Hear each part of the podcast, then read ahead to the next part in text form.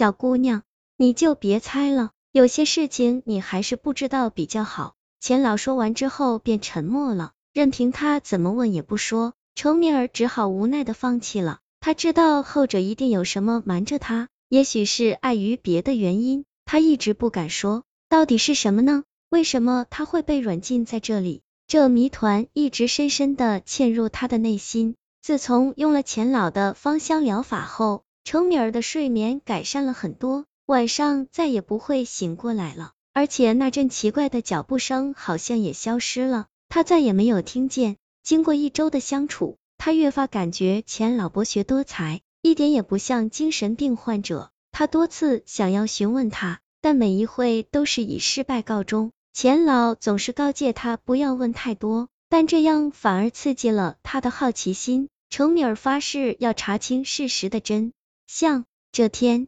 钱老被送去做检查了。一般来说，大概隔一个月的时间，院长就会给他做一次评估。程米尔没有事情，只好主动帮他收拾房间。一方面是找点事情干，另一方面是找线索。他希望能从钱老的一些私人物品里。找到相关信息，不过老实说，房间里也没有什么特别的东西，除了一个旧柜子之外，他基本都翻过了。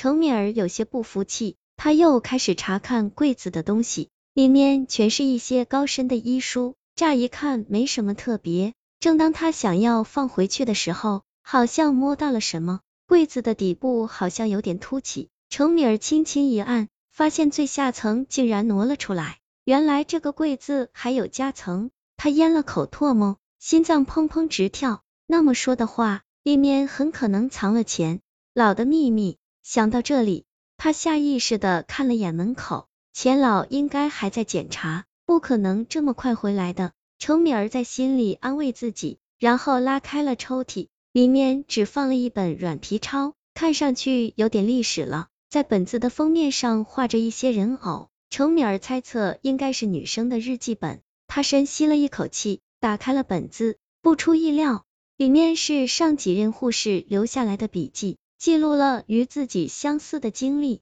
他同样是高薪被聘请过来，同样是单独照顾钱老，而且无独有偶的是，他也觉得钱老不像精神病。之后，他好像也选择了调查。程敏儿看完了日记，她的记录最后停留在三区。也就是说，他在离职之前肯定去过三区。至于里面发现了什么，日记里却没有写下来，只留下了短短的两个字：实验。这到底是什么意思？难道说三区里面在做什么实验吗？在他的印象中，精神病院分为三个区，其中三区是最严重的病人，一般不能进去。难道里面真的藏着什么秘密吗？程米尔收起了日记。一直等到了钱老回来，你说什么？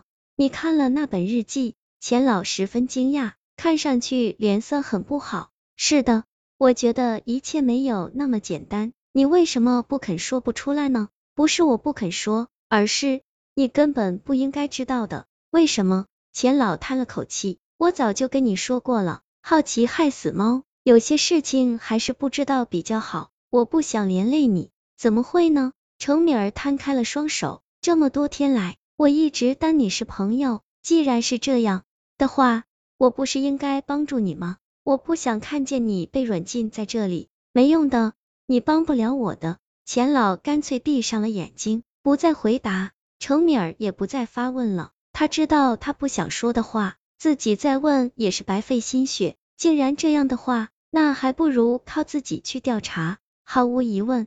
之前几任的护士都是因为调查到什么，所以才被辞退的。这一切的关键就是第四区里面到底有什么呢？程敏儿趁着下班的时候偷偷过去看了一眼，结果里面是上锁的，他无法进入。不过想来也是，这里不是一般人能够进去的。他咬了咬牙，只好先回到了宿舍。晚上，夜色朦胧，静谧的气氛就像藤蔓一样疯长开来。程敏儿没有睡着，她偷偷爬了起来。嘟嘟，门外的脚步声再次响了起来，依旧是那种轻轻的踮脚声。他忽然想起来了，上星期也是这天，已经连续一个月了，每到星期五的晚上，总会有脚步声。到底是谁呢？会不会和实验有关？这次他没有犹豫，快速的贴近了门口。等到声音渐渐变小后，程敏儿推开了大门。昏暗的走廊里有人在挪动，